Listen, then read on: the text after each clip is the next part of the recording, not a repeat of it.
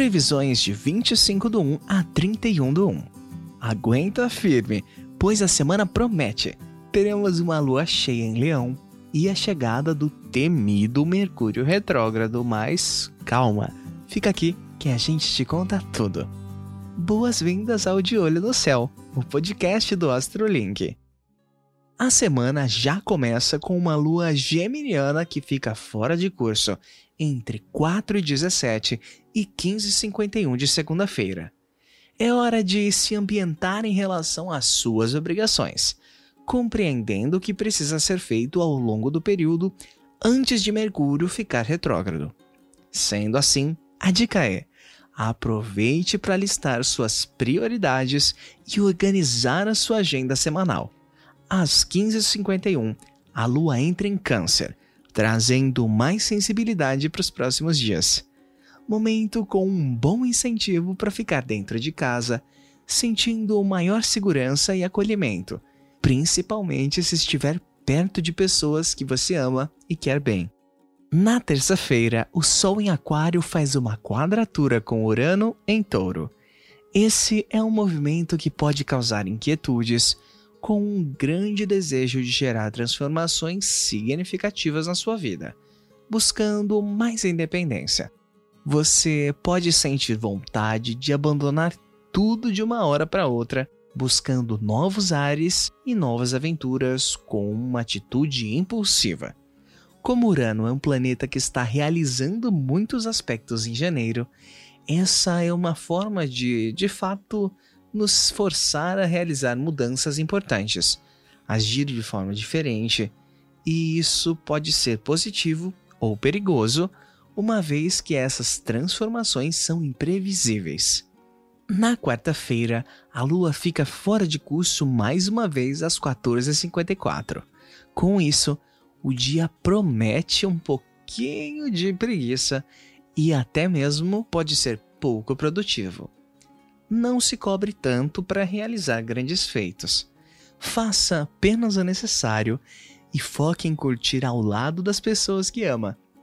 No início da madrugada, a lua volta ao estado normal quando entra em Leão, deixando a quinta-feira com uma energia mais ativa e movimentada. Ainda na quinta-feira, teremos uma conjunção do Sol com Júpiter em Aquário, que vai exercitar o nosso otimismo com a vida, trabalhando lado a lado com a Lua em Leão, que nos incentiva a olhar para o lado bom das coisas, nos deixando animados com o que estiver acontecendo na nossa vida. A dica aqui é: cuidado para não se comprometer com mais coisas do que consegue dar conta, ok?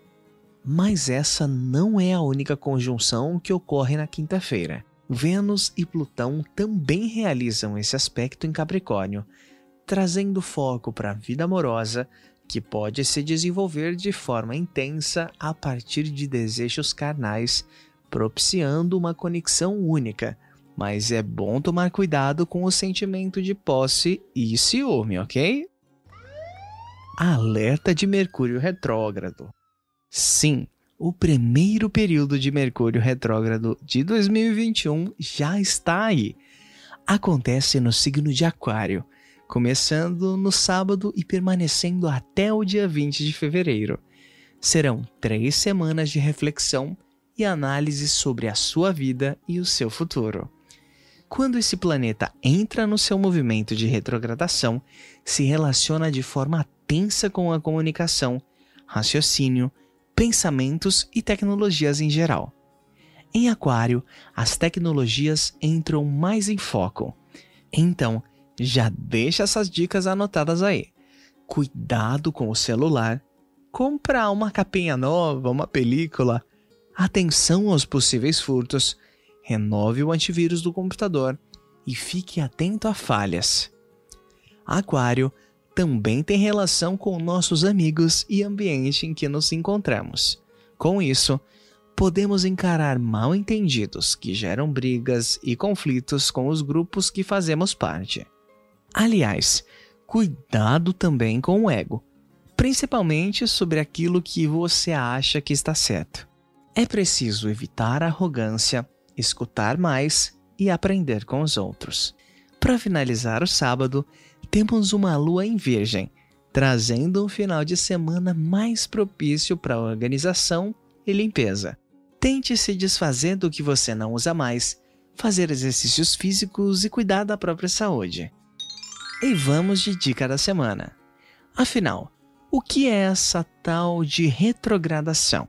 Quando um planeta está retrógrado, significa que naquele período, por uma ilusão de ótica a partir da visualização aqui da Terra, ele parece estar caminhando para trás, no sentido oposto da sua órbita normal. Durante a retrogradação, os temas desse planeta passam por uma fase de revisão e introspecção. Por isso, vale a pena desacelerar o ritmo e, assim como os planetas, dar um passo para trás antes de retomar o caminho. Todos os planetas, exceto os luminares, o Sol e a Lua, entram em movimento retrógrado.